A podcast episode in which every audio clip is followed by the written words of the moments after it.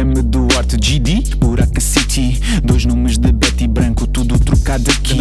A paparica desde bebê, filho Belmira e José. Lá, mãe, Tinha lá, pai. até fiambre nobre, os outros tinham marca E. Classe média em zona pobre, prato onde só se vê cobre. Sentimento privilegiado. Não tens direito a ser revoltado. Por isso eu não sou, nem quero ser rapper, até porque é fácil ser um mau rapper. Aquela cadência, rima quadrada, quadra básica, vai dar concorrência. Que é o hit, boa elite, com lírica batida. Preenche esta declaração amigável Onde ambos os outorgantes manifestam antes Uma vontade irrevogável de fazer sexo e ser amantes Epá, isto é muita folha. Rubrica todas as folhas, assina no fim, para eu ter certeza que estás afim. É preciso isto, tanta papelada? Sim, sim, nos dias de hoje a palavra já não vale nada Por isso, Antes de começar, por favor, assina. Assinala com uma cruz que me dás autorização para penetrar a tua vagina. Seja love making ou até deep throat, no teu carro, no motel ou até num boat. Seja com a prima ou com a vizinha, até ao fundão ou ficar pela pontinha. Sexo com sentimento ou com consentimento. Não precisa de sentimento, mas só vou com consentimento. Posso enfiar? Vida com sócio escolheu, tranquila só ócio, mais um pneu. Todos os dias, pela fresquinha, à noitinha, antes de ir para a caminha. All day, all day, all day, boy, all day, eu dou na farinha. All day, all day, all day, boy, all day, eu dou na farinha. Pobre infantil, o caralho, tenho 30, já trabalho. Pobre infantil, o caralho, tenho 30, já trabalho. Money, money, bitches e hoes, quero pó, não é pro nose Fogo aos boss e pro conhaque, boy, meu crack é Cerelac 100 gramas, 400 quilocalorias, carboidrato Bem-vindos a mais um. Sem Barbas na Língua. Depois de entrevistar um jornalista sueco que mora no Rio de Janeiro, ganhei-lhe o gosto e hoje decidi conversar com um gandim da buraca, com cabelo descolorado, sobrancelha lascada e um vício de Cerelac. O meu pai dizia-me para eu não andar com gandins, era uma palavra que aprendi com ele, ele gostava muito dessa palavra. Um, e julgo que o entendimento que ele tinha da palavra ia mais além daquele que um, consta do dicionário, que é pessoa que não tem ocupação ou que não gosta de trabalhar. No fim, no fim ao, ao fim e ao cabo, um gandulo. Mas eu acho que o meu pai eh, colocava-lhe ali, pelo menos era isso que eu entendia, mais do que um preguiçoso, era alguém que andava ali nas margens de. Não um criminoso, mas um pequenito marginal, não é? Que se calhar eh, que, que- que andava, recebia um- uma ganzinha aqui, uma ganzinha ali. Nada de especial. A verdade é que o meu pai não queria que eu eh, andasse com gandins, mas eh, sem que eu soubesse, andei a fazer um programa com um gandim, um gandim ainda latente, durante quase 5 anos, ahm, e que eh, se revelou agora. Aliás, deixa-me só dizer, dizer isto, que eh, nos dicionários normalmente vem a origem etimológica da palavra, não é? Ah, vem do latim, vem do grego.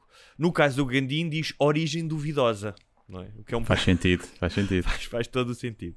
Ahm, tem comigo gandim. Yo, yo! Prá! faz? E agora fazer sempre assim. É, exatamente. o... Eu queria começar por perguntar ao Gandim que tem. Ou seja, isto não é uma completa surpresa, é uma surpresa, mas já lá iremos. Mas. ahm, Ah, é, desculpa lá, voltando atrás. Que é qual é a origem do Gandim? Como é que ele aparece? Como é que ele germina dentro Hum. de Guilherme Duarte? Epá, não sei bem, não sei bem. Foi. Pá, para quem segue os espetáculos ao vivo, sabe que teve sempre essa componente, não é? Do. As patinhas da Zen. Do, do rap, de. Spoken Word, não é? Spoken Também. Word, tipo. Um bocadinho a brincar, mas também temas algo mais sérios, ou seja, mas, assim, mas a brincar e sem levar muito a sério a cena do rap, ou, tipo, ou as métricas, ou isso, tinha cuidado na letra e na escrita, mas não tudo o resto, nem havia grande produção musical, não havia nenhuma, era eu que sacava um beat da net e rimava por cima. Eu já tinha pensado que gostava de fazer um- algumas coisas. Tinha feito uma vez uma música do MC Jesus Cristo no Natal, que era um rap também de Jesus Cristo. Tinha-me dado duas a fazer. Já tinha pensado em fazer assim algumas, mas nunca na perspectiva de, de uma produção destas e que fossem tantas músicas. Só comecei a, Para quem a não sabe, surgir, a desculpa. escrever. que é o Gandim lançou seis músicas, vai lançar mais sete, certo? Uhum. Ah, saíram esta semana, estão disponíveis no YouTube, vão estar também disponíveis no Spotify em breve. é? Sim, a partir de sexta-feira vai estar no Spotify, iTunes e nesses sítios todos. mas eh, com vídeos, portanto, as pessoas que não gostam só de ouvir e precisam de imagens para se sentirem cativadas também têm imagens. Yeah. E rabos até, Tem, tem, despidos. tem Tem. rabos também. Um, o Gandim, a palavra Gandim, é um pseudónimo, é um heterónimo, é um nome artístico, tipo Marco Paulo, não sei se sabes, Uhum. mas o Marco Paulo chama-se João Simão. Sim, sim, sim. Uh, o que é que é. Também porque era bom, Gandim? estás a ver? Rimava e tudo, João Simão. Ah, pá, para separar um bocadinho as, as águas, não, não sei se é bem um, um heterónimo. Se calhar durante. Não vou assumir a personagem fora das músicas, percebes? Não, a partir disso não vai acontecer. Não vou fazer stand-up em modo Gandim, não vou dar Não vais dar entrevistas em modo Gandim. Sim. Não, a não ser que posso fazer alguma coisa, tipo alguma brincadeira, mas, mas não, não está previsto. E, portanto, foi mais para separar aqui um bocadinho a coisa e para cortar até a própria mudança de visual e pintar o cabelo, descolorar o cabelo, também para marcar essa diferença e para separar aqui um bocadinho as águas do que era o stand-up e o que é que eu sou enquanto, enquanto stand-up comedian e este projeto novo. Eh, portanto, Então- é um misto, não sei bem se é um Assim, heterónimo, o- se é um pseudónimo. O Pessoa criava, inclusive, mapas astrais para os seus heterónimos, ou seja, Uhum. sabia onde é que eles tinham nascido, eh, qual é que era a, a biografia deles, inclusive Sim. fazia ma- mapas astrais. Tu, pelo menos no que diz respeito à imagem, não é? Uhum. Ahm, a maneira como apareces vestido nos vídeos, a questão do cabelo descolorado, a sobrancelha cortada, Yeah. isso já é uma, uma certa espécie de uma construção de um heterónimo. Mas na tua cabeça, o, o, Gandim tem uma biografia? Não, a biografia do Gandhi é minha. É tipo. é, nasceu na buraca e é um bocado isso. Não tem, não tem muito mais coisas. Tem a mesma idade, tem o mesmo passado, tanto que até faz a cena sobre o informático. Portanto, é como se eu me tivesse dado um vibe e tivesse mudado, mas o, o upbringing é o mesmo. Na minha, Mas na minha música, cabeça. carta de apresentação, há uma espécie de metamorfose. Ou Sim, seja, há, uma, exato. há a explicação dessa transformação do Guilherme Duarte em Gandim. Sentiste que É quase tipo um alter ego, não é? Uma, e exacerbar algumas coisas que, que o rap dá para fazer, tipo as ego trips, e, e dá para, para brincar um bocadinho com isso. E portanto, pá, yeah. há, essa, há, há coisas que eu se calhar po- posso fazer neste formato e que se eu fizesse em stand-up podiam soar eh, meio douchey, não é? Ou meio arrogantes, mas no formato de rap encaixa. Portanto, pode Ou seja, um poderia ser o, no universo alternativo uma vida, outra vida do Guilherme Duarte. Sim, é um bocado isso. Se tu tivesse escolhido outro caminho. Pois, sim. É, é mais aí que eu vejo. E vou ter algumas coisas. Posso adiantar. Uma das músicas que está para sair é Gandim Fit Guilherme Duarte. Ok. Em que gravei em metade, metade antes de mudar de cabelo e a outra metade. E é tipo uma, um rap a dois. E aí, uma- aí nota-se bem a diferença da, da, da personalidade de um para, o- para o outro. E do, Chama-se Ego Trip Humilde, em que tens o Gandim, que é todo basófia, e eu, depois que estou. Isso todo- já é muito meta. É, é. É. O...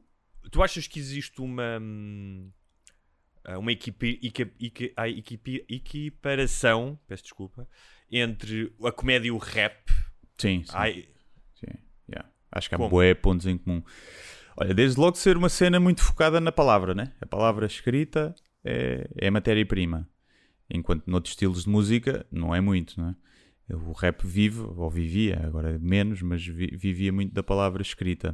Depois de ser um bocadinho o patinho feio, o rap sempre foi o patinho feio da música, o stand-up sempre foi o patinho feio da, das artes de palco Um, e até da comédia, sim.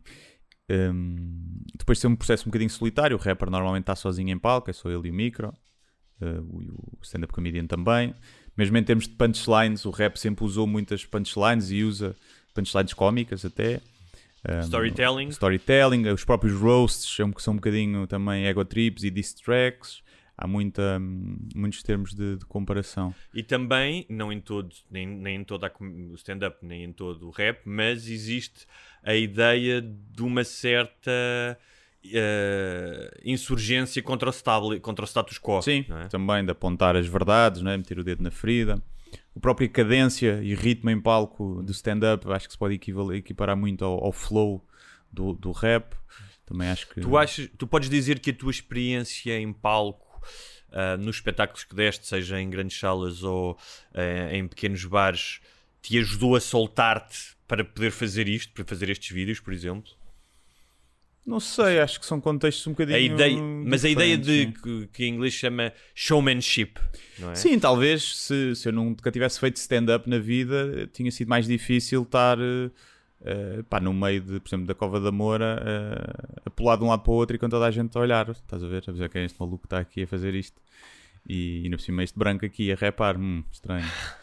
E portanto, se calhar assim, se calhar ajudou mesmo de, de ter que pá, estar com pessoas a filmar, não é? E eu conseguir ter ter minimamente acting, apesar dali é tanta coisa a acontecer e eu estou focado é ali na letra, em não falhar a letra no playback. E, mas sim, se calhar ajudou, pode ter ajudado.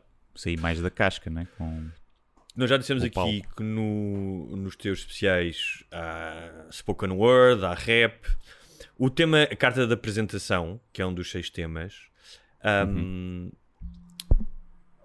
tendo em conta esse teu passado, é um aviso a- aos ouvintes ou é uma justificação no sentido em que, pelo menos a minha interpretação, e, e esse tema está cheio de referências, é ok, eu sei o que é que é rap, sei quais é que são as grandes referências internacionais e nacionais, n- mas, não sei se há aqui um mas, aquilo que eu estou a fazer, tendo em, tendo em conta que eu sei quais é que são essas referências e tenho respeito por elas, ahm, é também comédia. Uhum. Era essa a tua intenção? E por isso chamar-se carta de apresentação? Sim, pá, era suposto ser uma música de um minuto, uma coisa muito curtinha, só que ficou com seis, Pronto, como quase todas as músicas que eu fiz. Mas sim, acima de tudo, uma. Não é uma justificação, porque eu nunca precisei de justificar o meu trabalho, mas de contextualizar para quem vai ouvir. Mais até para quem gosta de rap já. Eu acho que é sim, que é isso. É mais para contextualizar para esses, para quem não me conhece e apanhar aquilo do nada, tipo, mas quem é este gajo aqui? Deixa cá ver. Ah, ok, está bem. E é tipo, é quase também uma carta de amor ao rap Tuga e às minhas Sim, influências. uma homenagem. Uma, Uma homenagem ao homenagem. rap também. E com um bocadinho também de diss track de, de Mas não é- rappers, apesar de não ser para ninguém especial. Se calhar, a malta que vai achar que é para este ou para aquele, mas não é para ninguém. Mas no- o- tu falaste disso da questão de ser homenagem, não é? Porque eh, não é de agora que, e nós já falámos aqui, que, que se sabe do, pá, que tu ouves muito rap e que até te das com alguns eh, rappers e que tens admiração por eles. Ahm, mas é tipo uma, uma, uma- prestar uma, uma homenagem ou mostrar respeito. Ou, ou seja, tu estás a dizer eu não estou a usar o rap para me promover ou como uma espécie de trampolim Sim, sim, para, para a fama ou para chegar a mais pessoas, mas é porque isto para mim é importante. Ou seja, é algo, é uma forma de arte que para mim é importante. Sim, dá-me dá gozo. Eu, eu escrevi eh, a minha primeira letra de rap, eu escrevia primeiro do, do que escrever o meu primeiro texto humorístico. Ainda Era sobre o quê? antes Lembras-te? de- Foi depois a letra que eu usei no meu primeiro espetáculo no final, que era o rap, era na altura da Troika, era uma coisa muito política. Eu escrevi isso em forma de, de poema, mas a pensar nela como rap ainda antes de eu, ter, de eu ter o blog. Portanto, é uma coisa que está presente. E haverá quem diga que eu posso estar a aproveitar da, tipo, da, da, da fama, do, do hype do, do rap, mas lá está. É porque não, não conhece esse meu passado, esse meu gosto. E se fosse para fazer, fazia muito mais fácil, é muito mais fodido fazer isto do que se eu quisesse fazer umas letras a gozar de sertanejo ou de funk favela. Provavelmente até seria mais cómico, é mais fácil brincar com essas letras, não é? E não é preciso ter tanta atenção à métrica, ao ritmo, a nada. E, e também tem hype e também batem. Portanto, se fosse uma questão de aproveitamento, acho que tinha ido por um caminho mais fácil. Olha, eu queria só deixar claro que esta conversa é eh, genuíno interesse meu. Ou seja, tu não chegaste ao pé de mim e disseste: Olha, bora aí falar do Sim, meu projeto não, não. Para, para promover. E é genuíno interesse porque ahm, eu tenho que dizer que depois de quase 5 anos do- de uma relação estável que eu tenho Uhum. contigo, não é? Sim. Aliás, há, um- há uma das músicas que fala sobre a relação estável, sobre as relações estáveis. Este projeto foi um bocado como se tu tivesse chegado a casa com uma amiga e dissesses: Então, amor, bora fazer um trio. Uhum. Um, e porque me sur... ou seja, não me surpreendeu completamente, porque uh, eu já te conheço. Sim, foste e- sabendo do, do processo fui também. não é? sabendo, sim.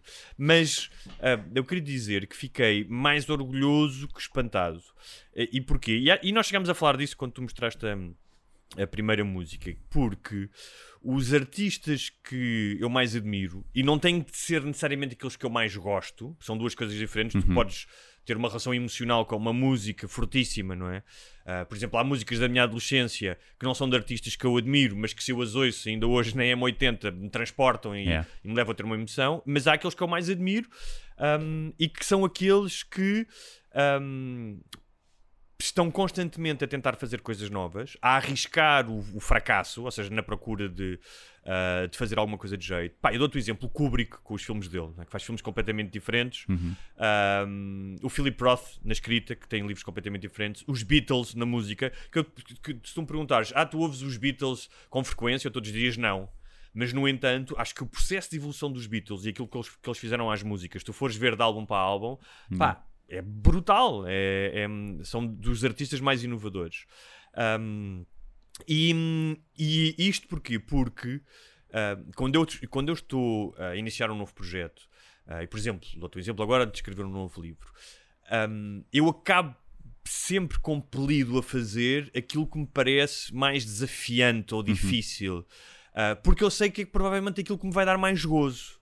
Um, não tem a ver tanto com uma questão de ego e de grandiosidade, mas o que é que é aquilo que vai puxar mais por mim e que uh, vai, vai fazer-me, de certa maneira, sentir aquilo que eu senti quando comecei pela primeira vez a escrever, não é? O regresso a, um- a uma merda. pá, um- ou seja, que o processo é que te motiva. O que é fixe é o processo, não é? Sim. O processo quando E estás a é escrever. ou Mesmo aquela angústia de não saber se vais conseguir fazer. é? Exatamente. É- Um, e hum, aquela expressão do for the kick of it, não é? Uhum. Eu queria te perguntar se uh, sentiste isso, ou seja, esse burburinho de estar a fazer uma coisa não completamente nova, mas nova, Sim. e a questão das dúvidas, da angústia, e se houve alguém que te disse em algum momento, é pá, não te metas nisso. É possível que tenha havido, sim, acho que sim. Até pela, por ser uma cena megalómana, não é? Eh, Em termos de fazer 13 vídeos, ah, houve um investimento, não é? Eu meti muito dinheiro nisto para, para fazer, para produzir as músicas, para produzir os vídeos. Portanto, logo daí, sem saber se vai propriamente haver retorno financeiro, não é? Para haver retorno, de, de- pelo menos de gozo e de, de marcar uma. Pá, de ser um projeto que marca, de alguma forma, quem, quem ouve, nem que seja pela diferença. Mas sim, pá, isto para mim só faz sentido a fazer coisas novas. Eu podia cingir-me à forma que eu já testei e que funciona, que era escrever textos e depois fazer stand-up e conseguia ter uma, uma boa vida descansada assim, enquanto o pessoal continuasse a gostar. é? Lia os textos, depois transpunha para stand-up e vendia bilhetes.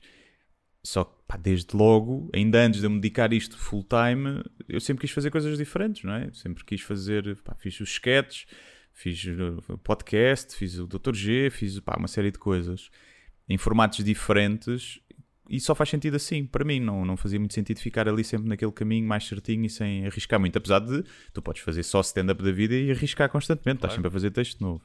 E também é algo que eu, que eu gosto muito de fazer, mas é isso, faz sentido. Portanto, há essa. hum, Se calhar no primeiro, no primeiro stand-up estava lá tudo, não é? Estava lá tudo assim um bocadinho ainda sem saber, mas estava tudo uma misturado em uma grande salganhada, o primeiro solo, mas estava lá o Dr. G, com um convidado que era do público, depois acabei por transpor para o, para o programa do YouTube. Estava lá os raps, que agora sai, estava lá o stand-up, estava lá o spoken word no início, sendo mais sério, que também, também gosto de fazer de vez em quando. E hum, agora há essa angústia, sim, aí a angústia do pá, faz sentido isto. É um, pode ser um tiro ao lado, pode ser. eh, É uma coisa. Eu não vou ser julgado aqui só pela, pela comédia, que eu normalmente sou julgado só pela comédia, né? se tem piada ou não. Aqui sou julgado montes de fatores, principalmente a malta do rap, que são, são muito exigentes. E o pessoal que gosta de rap e de bom rap é, é muito exigente. E eu também quero agradar a esse. Isto é feito com a pretensão de ter piada. Não todas as músicas, algumas são mais sérias, mas poucas são. Das três são aí duas mais sérias mas é feito também com sem a pretensão de ser rapper, mas com um bocadinho com a arrogância de eu acho que a malta que gosta de rap a sério vai gostar disto e vai valorizar, porque acho que está bem escrito acima de tudo. Mas se gostas Será do flow, não gosta, será isso é outra coisa. confiança? Sim, é- a arrogância se calhar no início, de um bocadinho arrogante da minha parte, achar que ia conseguir esse objetivo. De arrogância sim, não é a palavra certa. Arrogante eh, pressupõe achar-te superior aos outros e não, não é de todo isso, mas, eh, mas sim, com a confiança ou com a com a que é? A presunção, Ousadia. a presunção, a ousadia que ia, que ia ficar bem aí e acho que ficou, ficou muito acima das minhas expectativas. Eu olho para isto e pode haver uma outra pessoa que diga "Ah, a métrica ali não está muito boa. Eu, "Man, a única coisa que tu tens a apontar-me um gajo humorista que fez agora seis músicas é que a métrica não está boa ali em dois ou três sítios. Pá, muito obrigado pelo elogio então. Eu, por causa da questão da ousadia ou do risco e, de, ah, e do prazer do processo, Um, Lembrei-me de uma coisa quando hum, quando estava a pensar nesta conversa contigo e, nestas perguntas, por causa até da diversidade de músicas e de temas que tu escolhes e de registros, não é? Ou seja, não só inicias um projeto numa área uh, que, que comporta um certo risco, mas dentro do próprio projeto fazes diversificado. Sim, E- e, e as porque- que vêm ainda são bastante diferentes também. Sim. Porquê? Porque alguém escreveu uma coisa até bastante elogiosa sobre o meu último livro, Deus, Pátria e Família, mas dizia: Ah, mas tem várias linhas narrativas. Se tivesse só uma, se focasse só numa personagem, Sim. era melhor. E eu pensei: era melhor para a pessoa que leu. Uhum. Ou seja, porque a pessoa que leu acha que, e tem todo o direito, repara, acha que se eu seguisse só um protagonista, e há muitos escritores que fazem isso, não é? Tu, aliás, é uma das regras, por exemplo, de quem escreve séries, não é? Se tu fores para a fórmula típica de escrever uma série ou um filme, é, fica sempre com o teu protagonista. Mas a verdade é que há obras de arte, de séries, filmes, eh, livros que são corais, que têm uma série de personagens e que, ou seja, não há, não há regras, há princípios que podem não funcionar. Sim. Ah, e eu estava a pensar, pá, mas eu não queria escrever, ou seja, eu não queria ah, ter mais leitores, sendo que eu não sei se teria mais leitores, ou não queria facilitar tendo um protagonista, porque a história que eu queria contar tinha que ter várias, ah, várias narrativas, tinha que ter vários. ah, Sim. um, e, o- e o que eu queria perguntar era: tu sentiste isso antes de começarmos a, grava- a gravar? Acho que falamos disso. Ou já foi aqui? Estavas a falar do sertanejo e do. Exatamente Hum, aqui. sim. Do funk era. Tu, mesmo dentro deste projeto, podias ter feito uma coisa mais uniforme, mais. Que supostamente batesse mais, não é? Sim, sim. Bastava ter seguido a fórmula de dois refrões, dois versos e músicas de 3 minutos, que seria muito mais fácil ah, se eu me tivesse preocupado em ter refrão catchy em todas as músicas e em ter uma letra mais pequena que as pessoas E certos temas decorar. atuais, possivelmente, não é? Sim, coisas mais atuais ou, ou mesmo o tipo de, de, de- de métrica, de, de esquema de rima. Se eu tivesse escrito uma coisa, quadras muito fáceis, é muito mais fácil fazer humor com isso, principalmente privilegiaria o humor. E foi um, um dos problemas e dos desafios, foi que tornar isto um rap minimamente pá, construído, bem construído, eh, mas que tenha piada e que respeite os timings de comédia. Não acho que tenha conseguido em todas as músicas. Há músicas que eu agora ouço, também já as ouvi tantas vezes que eu já não gosto quase nenhuma, né? Mas e que eu ouço e pensar, aqui devia ter dado uma pausa, aqui se calhar devia ter feito outra forma, para privilegiar mais até essa parte cómica. Mas sim, pá, a ideia foi fazer coisas diferentes. Os sons que vêm aí, há uns mais tipo pop, uns mais eh, trap, há uns mais heavy metal. Há uma série de. Tentei meter vários estilos até para isso mesmo, para ficar um álbum rico. Como não precisa ter coerência, não é um álbum que tenha coerência em termos de temas ou de estilo, que seja uma coisa tipo, epá, isto faz sentido. É, é suposto aqui na comédia não fazer sentido. É seguido uma música de série lá que ver uma música de, de informático. Para mim, essa é a coerência do álbum, é as músicas não terem nada mal a ver com as Tu outras. falaste em álbum agora, que é um Sim. conceito talvez em desuso. Ainda há quem faça álbuns e há muita gente que ainda faz o álbum no sentido conceptual, não é? Que Sim. existia nos anos 70, 80, 60. Uhum. Tu gostarias de ver isto num álbum, ou seja, o objeto físico? Ah, sim, acho que vou fazer uns vinis. Acho que sim. Acho que. CD já não, que ninguém faz, mas uns vinis muita malta pediu. Eu já tinha pensado fazer isso, fazer uma edição limitada. Assinada, eh, se calhar. Sim, assinada, com umas fotos fixes, com se calhar com as letras, com é uma descrição do processo e vender assim uma coisa limitada, mas a partir no fim, quando saírem as músicas todas, que é até o final do ano, hum, eh, sim, lançar isso. Olha, Mesmo, mesmo que não corra muito bem em termos de views, hei de sempre fazer tipo 100 vinis só para, só para ter. E para quem gosta mesmo. Disse, é, eh, di- costuma dizer-se que da necessidade nasce o engenho, e eu pergunto se do aborrecimento nasce o gandim. Sem a pandemia terias feito isto? Eu já não consigo, não é? Isto, a pandemia trocou-nos um bocadinho os, os sentidos, eh, a noção temporal. Eu já não me lembro quando é que isto surge. Porque eu lembro-me de estar acabado de escrever o livro da Zaya, isolado, durante 3 ou 4 dias só para acabar. E isso foi em março, foi quando foi declarada a pandemia ou pela OMS. E eu já tinha a ideia das músicas, eu já tinha, acho que eu, alguma coisa escrita. Mas acho que só tinha a ideia de fazer uma ou duas músicas e até de, de ir buscar as antigas do- dos espetáculos e metê-las num formato mais, mais, mais bem trabalhado. Tenho esta ideia, mas já não sei se foi depois. Mas o que sei é que provavelmente não teria acontecido, não desta forma, pá, com vídeos em todas as músicas, 13 músicas, se não fosse a pandemia, porque eu ia estar ocupado com tour, ia preparar stand-up E, portanto, iria ser muito difícil. Poderia ser mais um projeto que tinha ficado na gaveta. Mas, portanto, acho que sim. Acho que a pandemia veio, pelo menos, acelerar. Foi tipo, ok, não há espetáculos, Sabes- vamos trabalhar nisto. Sabes, eu sempre me, fascino, sempre me senti fascinado pelo lado arbitrário da criação que existe. Ou seja, aquilo que, ahm, porque te falta material, eh, porque não tens tempo, porque te surge algum percalço, te obriga a usar a tua criatividade, te tira da zona de conforto e obriga-te a fazer outra coisa. Yeah. Um, tu vês imenso isso, por exemplo, até naquela série que uh, está na Netflix, ou The Movies That Made Us. Uh, mostra muitas vezes alguns filmes e como é que a falta de dinheiro. uh, aliás, há dois tipos de filmes ali que é aqueles que tinham algum dinheiro e que os estúdios estão sempre a martelar a criatividade do, do autor e do realizador e eles têm que mudar, e aqueles em que não têm dinheiro, mas têm muito mais liberdade e têm que.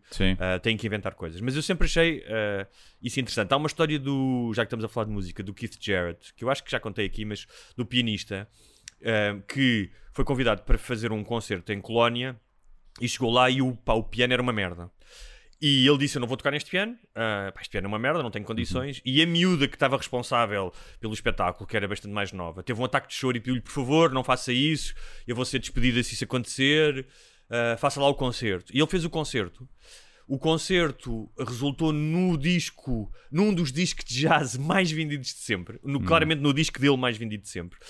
Um, ele toca o piano, tipo a martelar as teclas, portanto, o, o concerto tem um som uh, singular. Provavelmente, se ele tivesse um piano todo XPTO, não teria. Yeah. Um, e eu go- gosto imenso dessa história porque eu acho que, de facto, para as pessoas criativas, muitas vezes a diversidade aguça um, a necessidade de uh, fazer alguma coisa diferente. Ou seja, por vezes é por falta de, de, hum, de escolha. Não tens outra escolha senão fazer Sim. uma coisa diferente.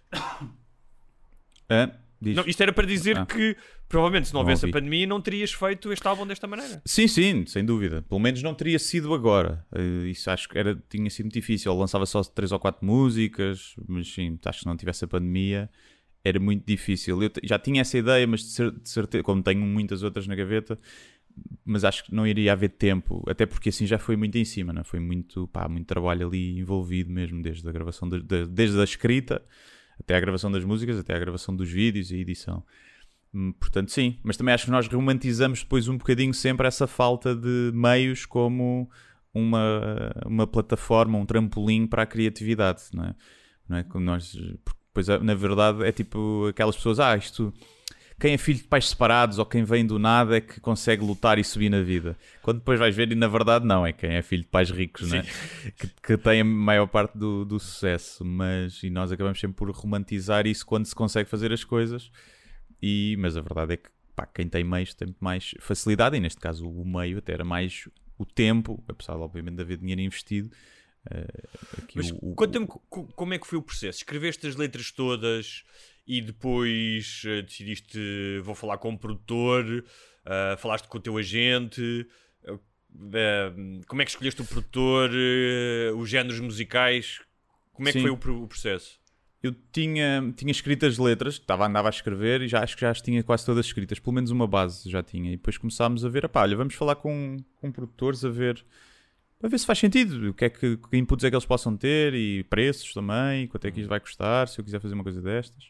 E depois o, o Henrique que trabalha, trabalha comigo e com o Pires na, na setlist, é que hum, conhecia já o Flip, Flip Survival, que, era um, que é produtor musical já há muito tempo e bastante conceituado no meio. E apesar de não ser de rap, mas a fazer já, já fez alguma coisa com rappers.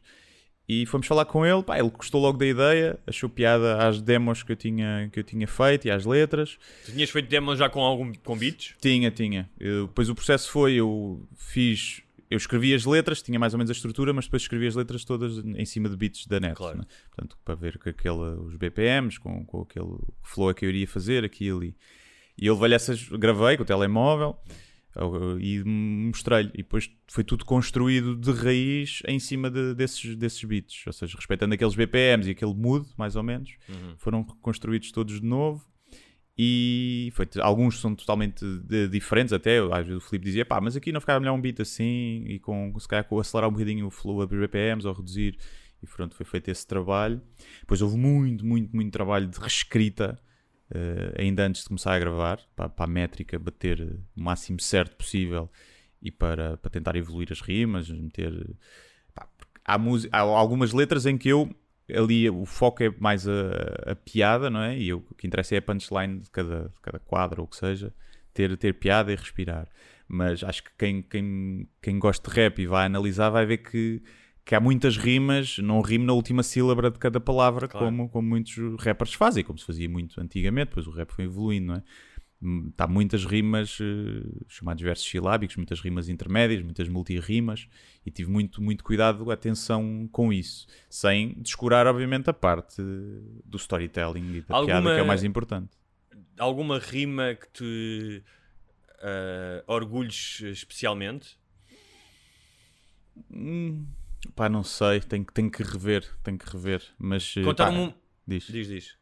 Não, é contar uma história do Sam the Kid que ele tinha no seu telemóvel, um, nas notas, tipo rimas completamente improváveis. Ou seja, uh, e acho que uma das palavras era Etiópia. Uhum. É? Já não me lembro o que é que rimava com Etiópia, mas tu conseguires fazer uma rima com Etiópia. Isso é de certa maneira muitas vezes um desafio para os rappers, não é? É, tipo seja, um puzzle teres... também. É. é um puzzle, teres rimas completamente inesperadas que a malta fica, uou, wow, este gajo fez, rimou isto com isto, não é? Sim, sim, sim, sim. Sim, epá, tenho, eu ia anotando, ainda tenho muitas anotadas, depois não acabei por não usar eh, em lado nenhum. Às vezes trocadilhos, não é? usa-se muito também no, no rap. Um, eu tenho uma que não está aqui, mas por exemplo tenho orgulho nessa porque é tipo, está a dizer que, que não gosto de ostentação, quer chegar à ostentação. Por exemplo, gosto dessa, dessa rima, acho que é uma rima que um, que um rapper a sério poderia usar.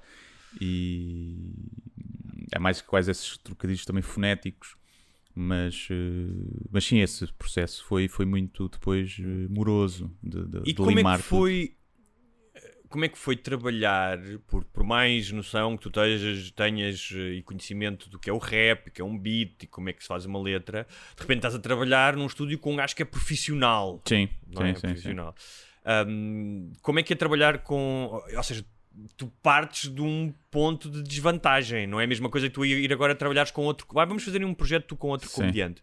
Como é que se lida com isso? Pá, um bocado com receio, não é? Eu avisei logo, pá, olha, eu não sei fazer isto. Às vezes, minha noção musical é zero, não tenho noções de música, não, não sou uma pessoa provavelmente com ritmo, nunca fui elogiado por saber dançar em discotecas e preparei-o logo também para, para o pior. Foi ele na primeira, na primeira ou segunda sessão disse: Mano, pensava que eras mesmo maçarico, afinal as cenas. Há aqui takes que estão, não vou precisar de editar, estás a ver? A maioria dos takes estão a sair bem. E isso foi fixe. Uh, depois também trabalhei com um, um, amigo dele que, que, é, que é rapper, que é o G Baby da Silva. Que. Foda-se, que anda nome. G Baby da Silva. Sim, yeah, yeah que, que teve também presentes na, na, primeiras duas ou três sessões e que deu ali algumas, algumas dicas e ajudou um bocadinho, principalmente na carta da apresentação, ali numa outra parte. E que foi fixe também ter essas, essas luzes. E pá, mas acima de tudo foi também perceber que, imagina, eu acho que ele já trabalhou com músicos a sério que são piores, percebes? Porque hoje em dia a produção e os autotunes e isso faz depois maravilhas. Não é? Ou seja, o que estás a dizer é que tu não porque tu és um gênio musical, mas porque. Porque o padrão também não é. é o padrão Sim. também não é. Fora, obviamente, que a maioria. Mas há muita gente que tem uma carreira musical em que tu vês aquilo que sai do estúdio e sai depois das mãos e da magia do, do produtor.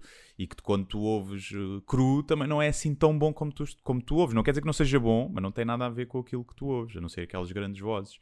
E portanto, ele também já está, acho eu, habituado, ou os produtores já estão habituados a, pá, a ver coisas que, que, não soam bem ali, mas depois são trabalhadas e ficam, e ficam fixe. E, e no então, rap podes... é um bocado, pronto, não há como não há muito puxar pela voz, é um bocado mais fácil, não é? Se eu tivesse que cantar seria diferente. Fiz alguns refrões, mas mais no gozo e com autotune, mesmo assumido, porque também fica mais cómico. Então pode-se dizer que aprendeste muito? Foi um projeto em que aprendeste imenso? Sim, sim, yeah, yeah, isso aprendi bem aprendi muito de, pá, de, de, ver, né? Só de ver ali o Filipe a fazer as coisas e a editar foi uma coisa que aprendi. Muitos termos técnicos, muito, mesmo noções de, de ritmo e de quando é que entra ali a rima. Tipo, mais por uma questão de hábito, vais fazendo, ouves, epá, isto não está a soar tão bem. Espera aí, então se eu entrar aqui, ah, ok, pois ah, isto é entrar na cruz, pois isto é não sei o quê, olha, isto é um pocket, tipo esses termos técnicos. Portanto, aprendi, aprendi muito. já. Portanto, agora vais ser um cagão de merda e sempre tiveres a ouvir, tipo, estás num jantar e te passa um rap e tu, olha, agora vou- não sei o que, este gajo vai entrar na cruz. Sim, a cruz É, e agora vem a bridge, mas mesmo assim há uma série de coisas que eu não sei porque eu não respeitei nenhuma regra, nem nenhuma. A única regra aqui que eu respeitei foi achar que tem piada e acha- achar que me soa bem. Epá, Ah, aqui é- tu vais ver rap, eu, há rappers que eu admiro imenso que não respeitam métricas não, nem muitos sítios, mas soa bem, fica fixe ali, estás a ver? E portanto, E essa é o- uma- a regra que eu segui, foi essa: soar minimamente bem, sabendo há coisas que eu ouço lá está. E eu tenho fui passando por várias fases neste processo, né? Escrever e achar isto está fixe, gravar e está uma merda, não vou conseguir fazer isto. E depois antes de lançar eu estou tipo, "Epá, será que isto está bom? Se calhar não está bom, se calhar está uma merda, se calhar eu já estou tão envolvido no projeto que acho que isto até está mau e isto é uma merda e não tem piada nenhuma e não, nem é, tem piada nem é bom rap e, e vivo nessa constante montanha russa de, de confiança, né? Ou falta dela. Ou falta dela. O- como é que eram as gravações? Eram como nós eh, imaginamos, ou como são as gravações do Snoop Dogg e outros, tudo a fumar gansas, a beber whisky, bué gajas, Yeah, sim. né? Sim, Eram- sim. Primeiro, é uma, aquela regra só podes repar enquanto estiverem a mamar a pila, não é? Como é óbvio, não é? Às vezes tinha que ser o Pires ou assim, pronto, não havia, não havia, não havia gajas. Não havia gajas naquele dia. Epá, não, são muito. São muito cleans, não se fumou nenhuma ganza no estúdio, que eu me lembro. Ah, o Filipe não bebe álcool. Hum, portanto, foi uma coisa muito clean. Já tive em camarins de comédia muito mais eh, gangsters do que, do que ali. Foi um processo muito coisa, muita conversa. Depois foi fixe esse projeto, não é? Nós, eh, o Filipe nós não o conhecíamos e criou-se uma ligação muito fixe também de pá, tinha os mesmos interesses e muita conversa. Às vezes acabámos de gravar e ficámos duas horas na conversa. Não filmaram nada, davam preliminares engraçado.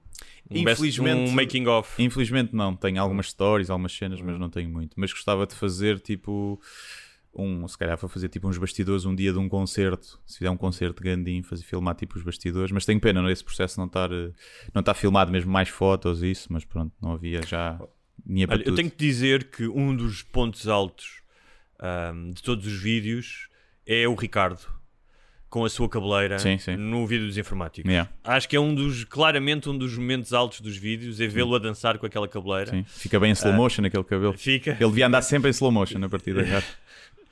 E, e quem não viu vai ver é o vídeo do informático e eu achei maravilhoso aquele look. Espero que ele continue, tipo, vá assim pela vida com aquele cabelo. Tá, tá, aquele cabelo já está assim há mais de um ano.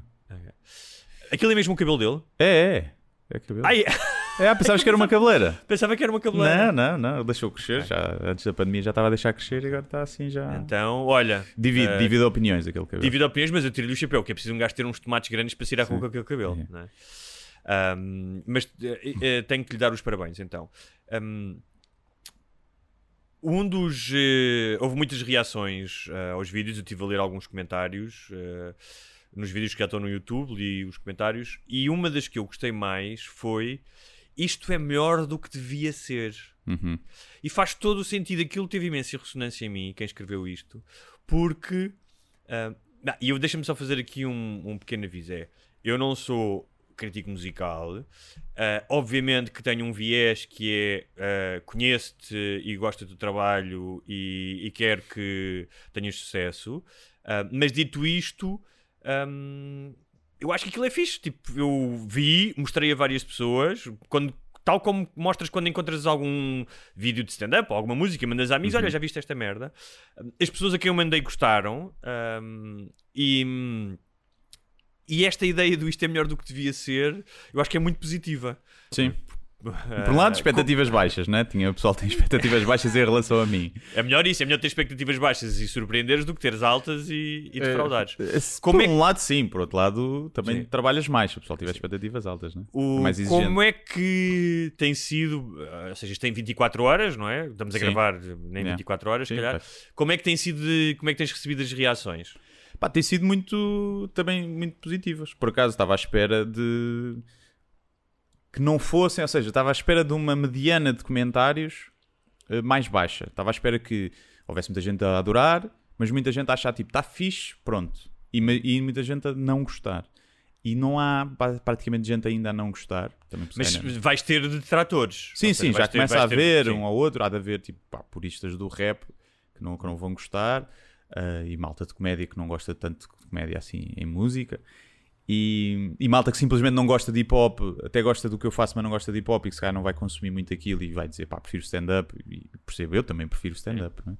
Continua a ser a minha forma privilegiada de stand-up ou a escrita de, de veicular a comédia mas não estava à espera de tantos comentários tão positivos. Isso não estava. Não estava. E do pessoal valorizar, muita gente valorizar eh, tipo as rimas, a valorizar o, tipo as punchlines que estão lá, até mesmo aqueles easter eggs que eu coloquei aqui e ali, muita gente já a perceber. E Tiveste a colaboração de alguns rappers nacionais. é o cálculo que entra no Relação Estável, que fez o, a melodia do refrão. Eu tinha escrito já o refrão e ele agarrou naquilo e fez à maneira dele e ficou de caraças, ficou mesmo bué catchy e é muito bom. E, e foi isso, basicamente foi isso. Tenho, o Valete entra no, no vídeo, sim. Entra Sim. no vídeo. Aliás, entra uma- em dois vídeos. Entra o áudio dele num, no consentimento, Sim. porque aquilo tem uma callback à famosa música dele da Roleta Russa, da Vanessa. Portanto, aquilo é quase um Vanessa dos tempos modernos. E então eu pedi-lhe para mandar um áudio para pôr lá.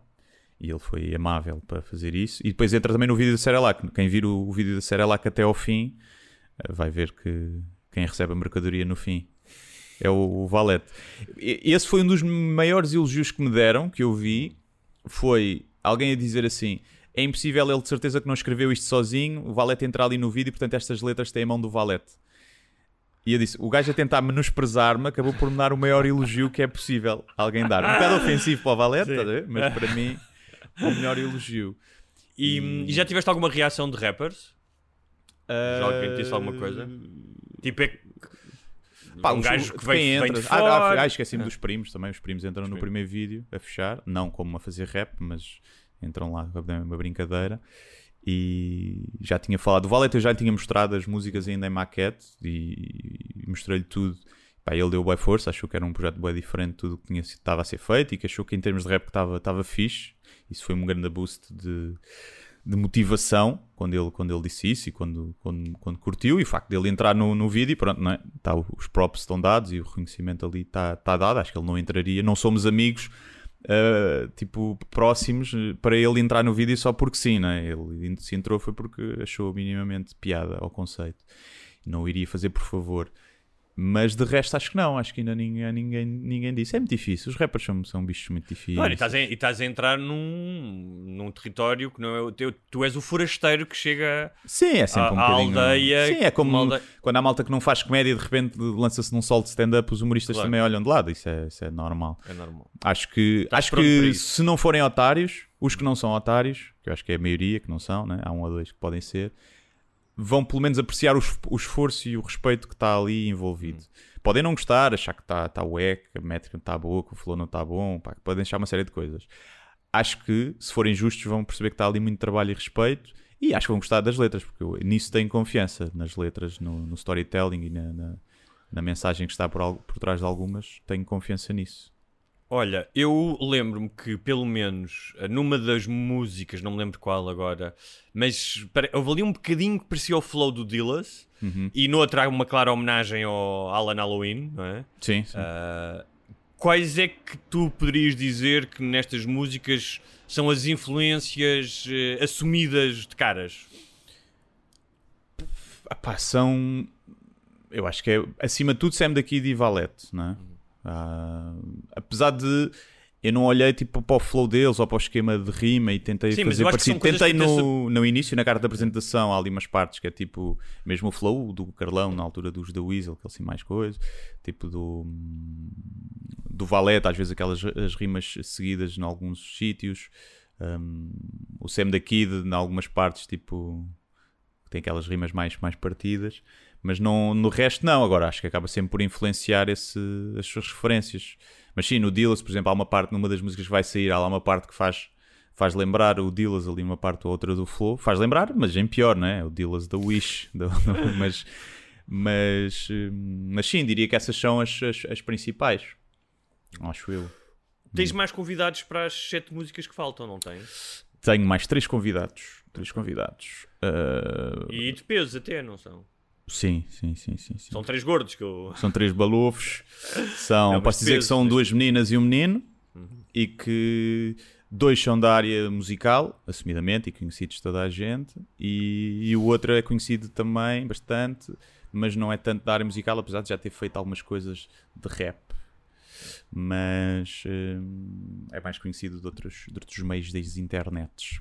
Mas sim, são os três feats que faltam. Quando é que vem, quando é que vêm essas músicas? Ainda não sei, não há data a definir, não há data definida, uh, mas a partir daqui a duas, três semanas sai a próxima. Mas vou também gerindo aqui os timings e perceber como é que as outras ainda estão a crescer, se não estão, se faz sentido lançar já, se não. Vai depender de tudo. Não sei se vai sair tudo uma a uma ou algumas vão sair duas a duas, porque algumas têm um bocadinho de interligação. Um, mas a partir vai ser uma a uma. E- Olha, é das músicas que saíram, que foram seis?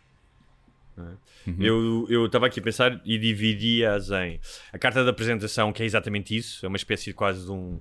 Se fosse um livro, era um prefácio, não é? Em Sim, que- nem é bem com- para ser considerado. Eu havia uma cena. Pá, eu nem até estava com medo de a lançar. E não a quis lançar sozinha, porque imagina, eu anunciar um projeto e sai aquela música sozinha, eu acho que o pessoal ia ficar tipo, que merda é esta, não é? E porque fica ali fora, então tive que até Sim.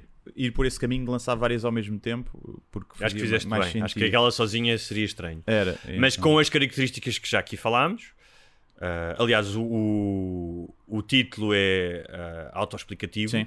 Ahm, depois, o Seralac e o Informático, que são claramente as mais cómicas ah, e que pegam em conceitos eh, e os distorcem um pouco e que. ahm, ou seja, que são a subversão daquilo que tu estás à espera, não é? E, e como toda a comédia. Apesar de deixar Depois- o consentimento mais cómico, acho eu. Ah, ok, já leremos. Ah, mas eh, esta é a minha, é a minha cabeça de editora a dividir as coisas. Depois, o consentimento e a relação estável, que, obviamente, que sempre, ainda com comédia, falam de temas mais sérios. Ou seja, a questão do consentimento e a questão de- da degradação de uma relação, para mim, tem- são mais sérios do que os informáticos tornarem-se os novos poderosos ou ah, a cena da Não acho que o como- relação como- estável seja a degradação de uma relação. Acho que é o amadurecer de uma relação. Aliás, É, a mensagem ah, é essa: não, estamos numa relação que tem isto, mas está tudo Não, bem. eu agora vou discordar de ti, que É? é, amadure- que não. Amadurecer, eh, ou seja, pelo menos como está retratado até nas imagens, há ali uma.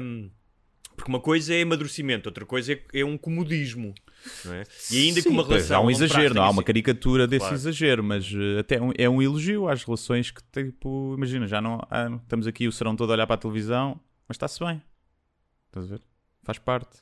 Claro, Não quer dizer que os dizer dias que todos não- daquela pessoa sejam Ah, assim. ah. Isso aí já é, é outra coisa. Isso assim já, se já não E- pinam, ainda por cima. Por último, ah, a influencer, que era Sim. possivelmente aquela que era mais fácil de fazer sátira, Uhum. é? ou seja, ou das mais fáceis, porque pá, do ponto de vista cómico tens milhares de merdas para pegar Sim. e que, ah, que há ali uma espécie de um nosso ego, e aliás, se for ver os comentários eu fui ver, é aquela que deixa as pessoas mais eh, sem chão, não é? Sim, é para chorar, Um, é para chorar, é o meu É objetivo. quase para chorar, não É é? um Ou seja, não é só a, a- objetivo.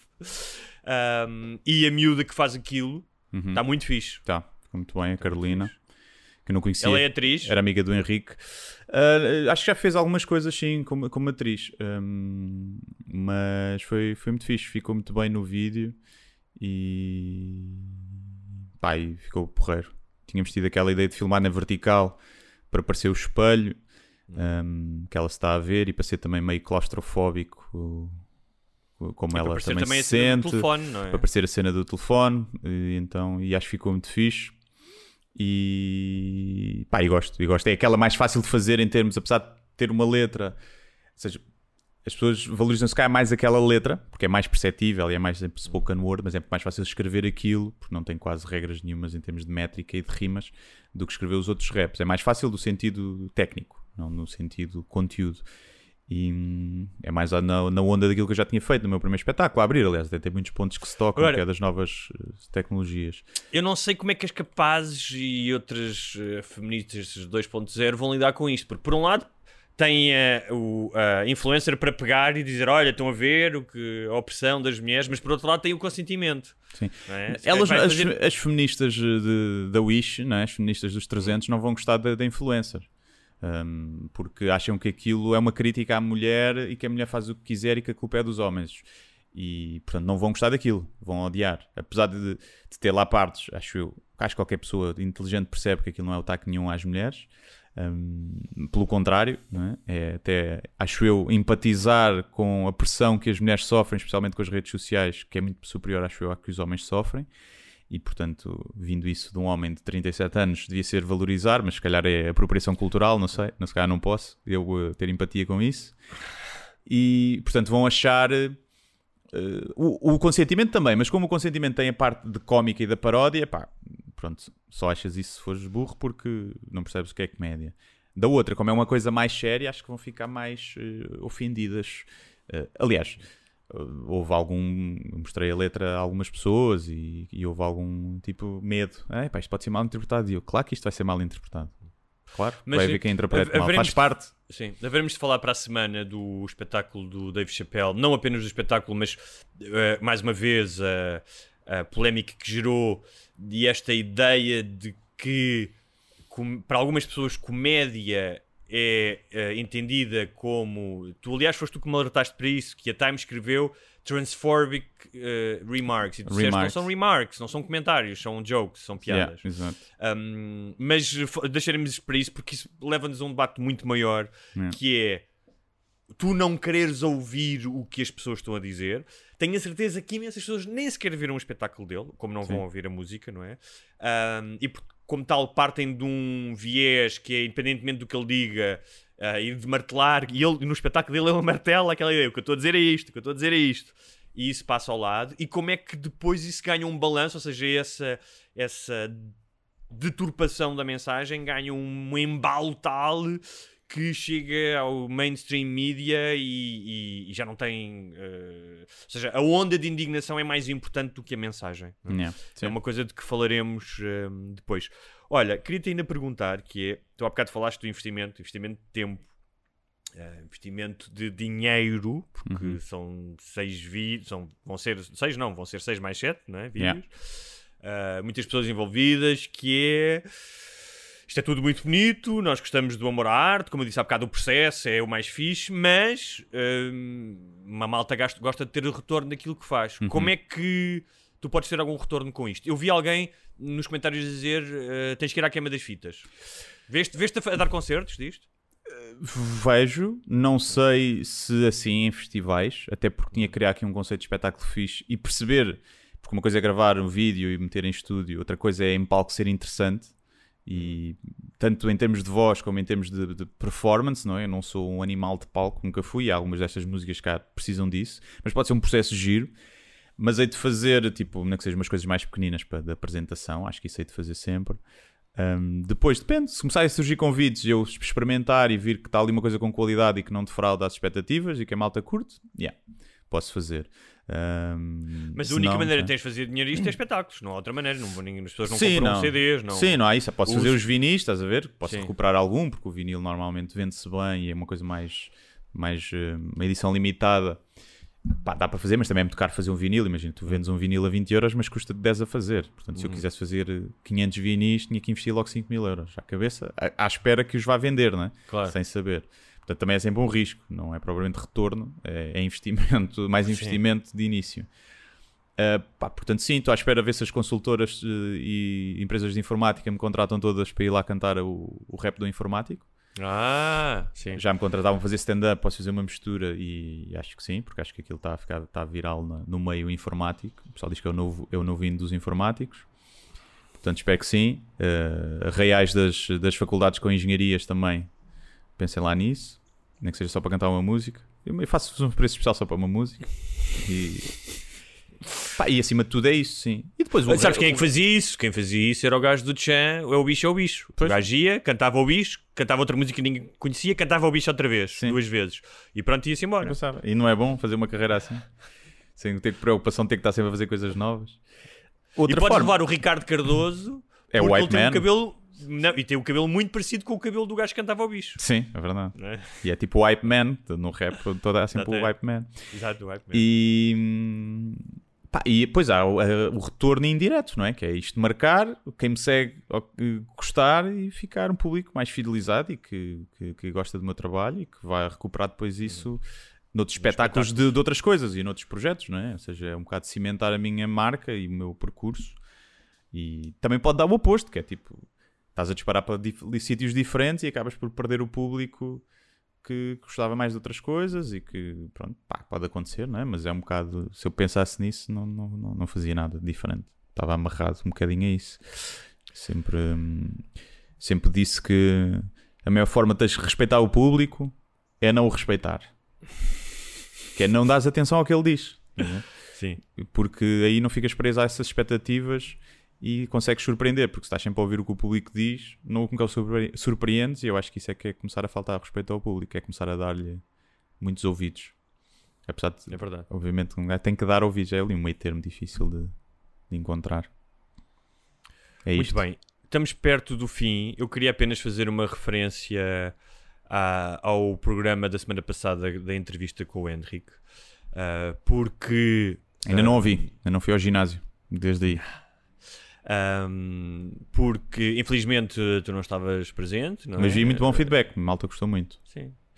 Mas há- há- há- houve malta que gostou muito, ainda bem. Mas eu queria falar de, ahm, de uma reação de, que é sempre pontual, mas eu só falo dela. Ela é pontual porque ela representa aquilo que nós falámos há pouco da deturpação da mensagem. Tipo, é- o pior surdo é o que não quer ouvir, realmente. E uma das coisas que falámos sobre o livro, pai, que eu ahm, quis sublinhar, porque acho que isso é uma das qualidades do livro, é que o Henrique, apesar do, da- do pecados no título, aquilo não é uma espécie de um livro ativista a dizer olha, os portugueses são muito maus e, e foram os colonizadores e fizeram mal às pessoas. Aquilo é o relato ah, de um jornalista que vai à procura de contar uma história, portanto, vai à procura de contar uma verdade, e que fala de coisas muito positivas da expansão marítima portuguesa e dos- das consequências dela 500 anos depois, e de coisas menos boas, ou más, por, por assim dizer. E, obviamente, o que é que levantou Celeuma? A questão da escravatura. Uhum. E eu só queria eh, eh, eh, repetir aqui uma coisa que disse, pá, porque para mim é mesmo importante e é muito curioso porque este fim de semana fui ao Fólio, ao festival, e estive a falar com uma brasileira que é especialista no tema, que é uma historiadora, e que me disse que sempre vem a Portugal, que ela tenta explicar, man, eu estudo isto, tipo, eu não sou ativista, eu estou-vos a dizer factos, não venho aqui fazer propaganda tipo anticolonialista que é sempre tida como ah, não, mas nós os portugueses, é? o, que, o que diz muito, não é? Alguém que está a fazer o seu trabalho científico e é vista como uma, como uma ativista. Um, que é a questão de um dos argumentos é ah, escravatura, toda a gente da escravatura há em todas as, as culturas. Sim, mas ao nível sistemático, organizado, que durou séculos, que levou não 10 milhões, como eu disse, mas 13 milhões, que eu depois fui corrigido, porque 10 milhões sobreviveram, mas houve muitos que não sobreviveram à travessia. é? Nunca existiu em lado nenhum. Nunca existiu. Havia escravatura. Ai, mas havia. escra- Os próprios africanos contribuíam para a escravatura. Sim, mas não. Eu, di- eu dou o exemplo que é. É a mesma coisa que tu dizeres no México, dizeres assim, onde há 40 mil homicídios por ano, di- o, o, o ministro da, da Justiça vir dizer: Ouçam lá, mas no Japão também há homicídios, também Sim. matam pessoas. Há onde tráfico de 300. droga em todo lado. E ali é Há que estão os 300. cartéis, não é? Portanto, a ordem e o tempo e a constância não têm comparação. Alguém me dizia, ah, no Império Romano também havia escravatura. Não tem comparação em termos de dimensão. E a questão é, e quais é que são as consequências da escravatura no Império Romano hoje? É porque do tráfico negreiro tu ainda vês. Sais em Lisboa, então sais no Rio de Janeiro, não é? Vês. Portanto, é algo que pá, é atual, que faz parte das nossas vidas. E, eh, e a última questão eh, que foi referida, mas eu queria eh, deixar aqui, que é é esta ideia de. hum, eu acho que é resultado de uma grande imaturidade e de uma grande insegurança de não, ser, não seres capaz de olhar passado, para o passado da- do teu país, como se calhar olhar para o teu passado enquanto pessoa e dizeres, como dizem os brasileiros, foi mau. Uhum. My Errou. bad. Errou rude. Errou. E a questão é: alguém falava, ai, não temos de estar aqui a espiar os pecados dos nossos ancestrais e fazer um, um processo de meia-culpa coletivo. Mas quem é que falou disso? Uhum.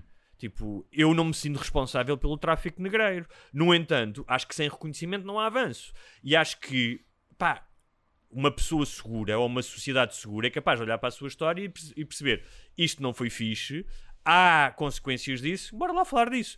Sem precisar de haver uma espécie de ah, autoflagelação pública.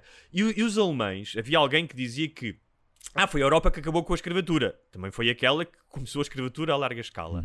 E, ahm, portanto, pá, eu adoro ser europeu. Eu acho que é, ah, provavelmente das, dos sítios melhores para viver. Tem filósofos, humanistas, cientistas, cientistas do caraças. Não tenho a mínima dúvida, não trocava por nada. No entanto, não é infalível. E se querem falar da questão da Europa, tu tens a Alemanha, que é o expoente máximo do desenvolvimento europeu. É o país provavelmente mais desenvolvido, não é? Ahm, e que não tem nenhum problema em olhar para o que aconteceu na Segunda Guerra Mundial com pesar, compaixão e reparações. O Estado alemão faz reparações de milhões de milhões de, milhões de, de euros a ex-vítimas do Holocausto, a instituições de memória. E alguém acha que a Merkel, quando fala disso, ou outro alemão, que eles sentem a culpa de terem sido eles a gasear os judeus? Não! Então o que eu acho é que diz alguma coisa sobre nós e sobre a nossa insegurança enquanto cultura, enquanto país, não sermos capazes de, discu- de discutir isto com pá, como, como académicos ou como jornalistas ou como pessoas dizer pá, tudo bem, eh, esta ideia de que a nossa história é intocável é pensamento mágico, isso não existe, porque a vida das pessoas também não é intocável. Sim, é uma questão da proximidade, não é? É a tal cena do. Primeiro, da proximidade temporal, é? Dos outros. eh, dessa cena dos judeus ser uma coisa muito mais presente. Há, há filmes, estás a ver? Há imagens. É um, é um bocado isso. Já acho que alguém tem essa premissa de stand-up. De... Há imagens, há vídeos. Portanto, foi mesmo recente aquilo. E então as pessoas percebem mais que ainda haja uma culpa latente e que ainda haja essas reparações. Ou até tipo, ui, o que já lá vai, lá vai. É, é água debaixo da ponte e não sei o quê. E depois é sobre nós, não é? É sobre nós. Portanto, que há aquela cena do. Os outros é que foram os, escravida... os, escravi... os, escravi... os colonizadores maus e nós fomos os bons. Eh, Certo, sim. Um isso bocado daria para outro, para outro programa, ahm, porque, aliás, como fala no livro, no século XX, Sim, acho que- 20, sim. em 1960, ainda havia escravatura ahm, em Angola. Há uma cidade que era a cidade de Portugal, onde se fazia a exploração de diamantes, em que Portugal basicamente obrigava os seus cidadãos a trabalhar para companhias europeias de graça.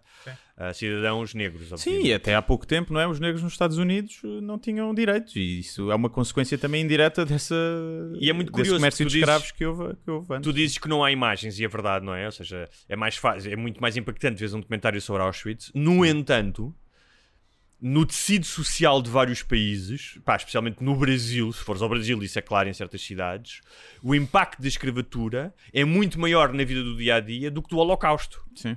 Ou seja, o Holocausto fodeu famílias, levou famílias a viver para o outro lado, ah, matou pessoas, traumas familiares. Ninguém está a dizer isso. Mas no dia a dia, por exemplo, no tecido social, na organização social, como as pessoas se dão entre si, a escravatura ainda tem hoje muito mais impacto que o Porque Holocausto. lá está, os alemães faziam as coisas bem feitas. Os alemães têm muito mais atenção ao detalhe e É. sabiam como fazer as coisas. Queres um Holocausto? Queres um bom carro? Já sabes, vais à Pumba, Alemanha. vais à Alemanha. Por fim, hum, houve algumas pessoas que estavam na expectativa de nós falarmos dos abusos da igreja ah, em França. Nós fizemos isso no especial para patronos. Uhum. É portanto, às vezes as coisas boas vão para os patronos. Queria só deixar aqui uma nota sobre isso, que era, eu gostava de ver o Dr. Sapo de Loiça, que é o grande paladino da antipedofilia, que está sempre Uhum. a falar disso, e a falar de castração e de políticos que são pedófilos, gostava de ver-se manifestar-se publicamente com o mesmo ultraje e a mesma veemência sobre a pedofilia na igreja. Sim. Fica o repto. Fica o repto para o senhor Sapo de Loiça. O senhor, até acho que o doutor até é um senhor, o senhor Sapo de Loiça. Não, mas é doutor naquela... Sim, doutor ainda é, é melhor, porque realmente Naquele tem a sentido de arrogância de um doutor. auto-engrandecimento, não é? Que eu sou doutor, trato-me- que mete doutor nos E cheques. tem a, exato, essa arrogância. Muito bem, sugestões. A minha sugestão é Ouçam o Gandim. É. Está no canal do YouTube Por Falar Noutra Coisa. Seis vídeos ah, do caraças ou do caralho. É isso. Vejam, porque olha, um dos retornos que pode haver é esse: é vocês verem e partilharem e se gostarem, claro. E pronto, e darem uma força. Podem dar aquele like no YouTube, fazer comentários, subscrever, fazer essas coisas todas, que isso já é uma grande ajuda para que os próximos vídeos também, quando saírem, com as próximas músicas, também vos cheguem logo e tenham mais, mais impacto logo de início. E é isso, pá. Mostrem, metam no grupo, acho que o rap do informático, metam no grupo do WhatsApp da família, porque tem bons rabos e os vossos tios e avós vão gostar de ver, de certeza. E, e pronto. E é isso. Ah, e a partir de sexta-feira, eh, quando estiver no Spotify e iTunes e isso, já sabem, metam nas vossas playlists que, que, é, que é fixe. Que é para aquilo começar a rodar aí também. Para ver se o Spotify me paga guito também, se vem retorno daí. Muito bem. Sem pau. Queria apenas eh, agradecer aos nossos patronos, donos da Malu Petwear, que nos mandaram duas lindíssimas coleiras, uma para a Amélia e outra para a Zaya, que será entregue em breve. Uhum. Um, queria agradecer-lhes, foram muito fixes, as coleiras são muito fixes, da Malu Petwear. E eh, sugerir um livro. Olha, a Zaya está a agradecer também. Este? Hã? Ah, a Amélia. A Amélia está ali a dormir. Não, não ligou nenhuma. É uma mal educada. Ah, e sugerir um livro, como eu tenho feito até agora, O Olhar para Trás, que é o novo livro do Juan Gabriel Vázquez, que é baseado numa história verdadeira, uma história do caraças, de uns colombianos, de dois irmãos, que foram viver para a China, porque o pai era comunista, durante a Revolução Cultural, e que depois voltaram à Colômbia e estiveram envolvidos com as Farc. Ahm, o facto de ser uma história verdadeira e dessas duas pessoas estarem vivas ainda, ainda a torna mais interessante. Chama-se Olhar para Trás, do Juan Gabriel Vázquez, e basicamente é a história de como um- uma certa cegueira ideológica pode despedaçar uma família. E é isso. É isso aí. Pronto, muito obrigado. Obrigado a ti também, Hugo, por teres eh, tido eh, a iniciativa para falar aqui do Gandim e essas perguntas. E foi fixe falar disso. Estou assim um Foi bocado fixe. meio xoxo. Estou ainda meio. Eh, ainda não dormi tudo. E foi uma descarga de. Pode ser Covid também. Ah, pode ser, pode ser. Não, mas acho que não. E estou meio xoxo, ah, mas eh, tentarei estar mais desperto na próxima. No programa especial de patronos, vamos falar de uma história extraordinária, não só a história em si, mas hum, pá, como espelha a nossa sociedade de hoje. Até um bocadinho aquilo que eu falei do, do Dave Chappelle, que é quem é que é a vítima e quem é que é o bully. É uma história que foi descoberta pelo New York Times, chamada, chamada The Bad Art Friend, arte de arte, não de heart, de coração. Um, e vamos, vamos falar sobre ela. É uma história pá, muito interessante que se tornou viral. Um, e é curioso porque, para mim, essa história é sobre matizes, é sobre quem é que realmente tem razão nesta história.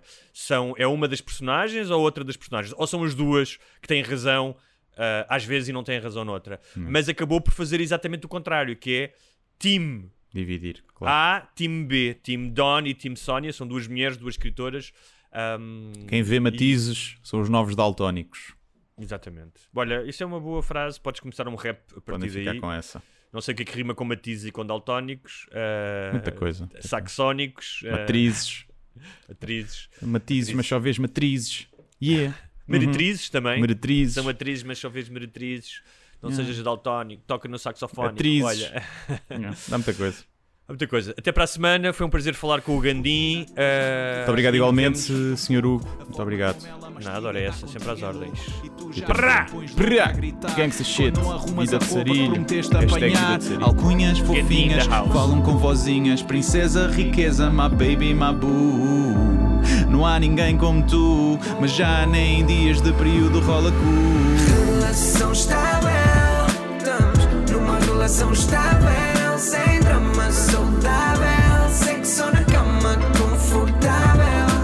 Relação estável, numa relação estável, sem drama saudável, sexo na cama confortável. Tu tens a mania, eu tenho implicações. Tu és escola da vida, eu tenho certificações.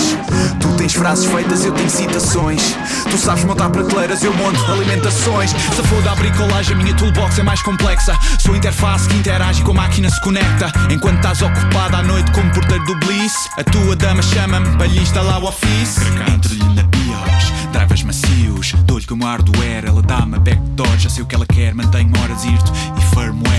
Não uso antivírus, seja o que Deus quiser. Mais um rabo, mais um decote, mais um like antes que esgote. Foto de costas na praia, lá no fundo vê-se o mar. Mete uma caption bué profunda para disfarçar.